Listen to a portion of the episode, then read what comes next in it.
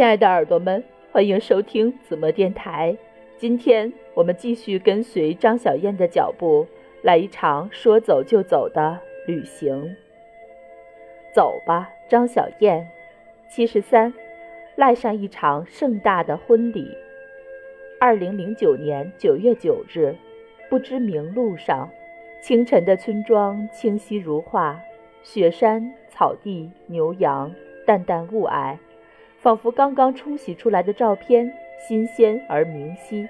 卓玛背着孩子在门口目送我，冲我挥手说：“再见，再见，平安。”我倒退着朝他挥挥手，大声喊着：“谢谢，卓玛，再见。”一饭一宿之恩，除了一声谢谢，给不出更多的回报，而今生可能不会再来此地了。以后我要将这善意回报在他人身上，如同回报卓玛。背着包沿着乡村小道前行，再回首的时候，村庄渐渐远了，卓玛家小小的房子看不见了。漫无目的的溜达，想听听音乐，掏出手机一看，已经没电了。好长时间没给我的相机、MP3 之类的充电了，塞在包里真是个累赘。没钱了，可以想办法将它们卖掉。刚出来的时候，还好多人打电话找我，后来渐渐稀少。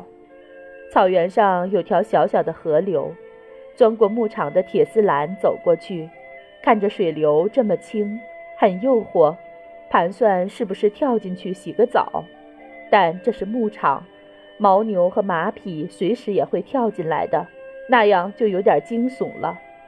好几天没洗澡了，先还觉得痒，现在连痒都不痒了，大概解渴了。这样走啊走啊，会不会变成一个龟仙人呢？趴在河边掬水刷牙，牙龈出血厉害，一团一团红色的泡沫，看着使人头晕。下意识地扯些草盖住，又觉得好笑，好像要掩藏住案发现场一样。头发都打结了，将脑袋浸在河水里，用手细细捋着。河水好冷，脑浆都要被冻住了。突然想起有瓶维 C，还是阿亮在宏源买的，翻出来连吃五颗，用手掬河水吞下去。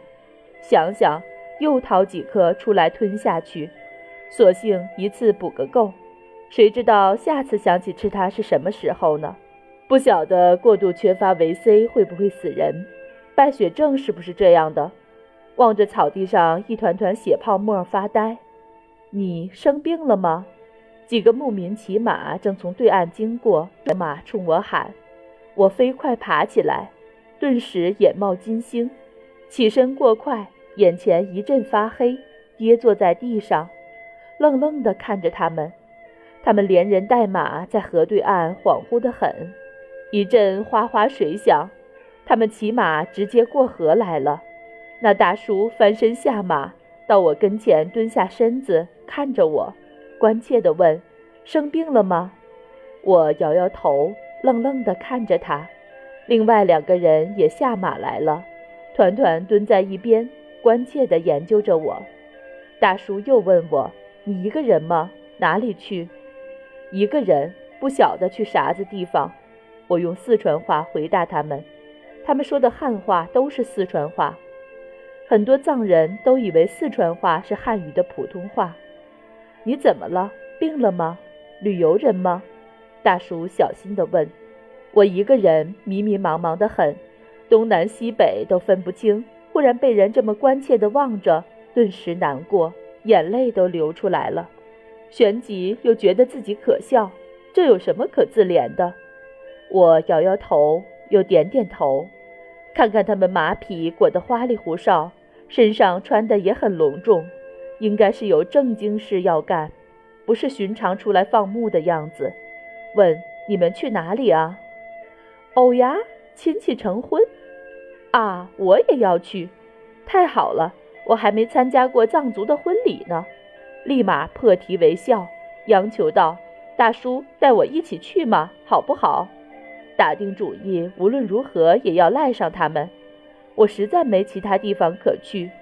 几个人见我刚还伤心的很，转瞬又笑得阳光灿烂，直愣愣地看着我，有点反应不过来。我努力展开最可爱的笑容，朝他们友好地伸手出去。你好，我叫小燕，认识你们真高兴。我当然是真的高兴，嘿嘿，央求他们，你们带我一块儿去玩吧，求求你们了，好不好？他们也笑了，问会骑马不？我哪能说我不会骑呀？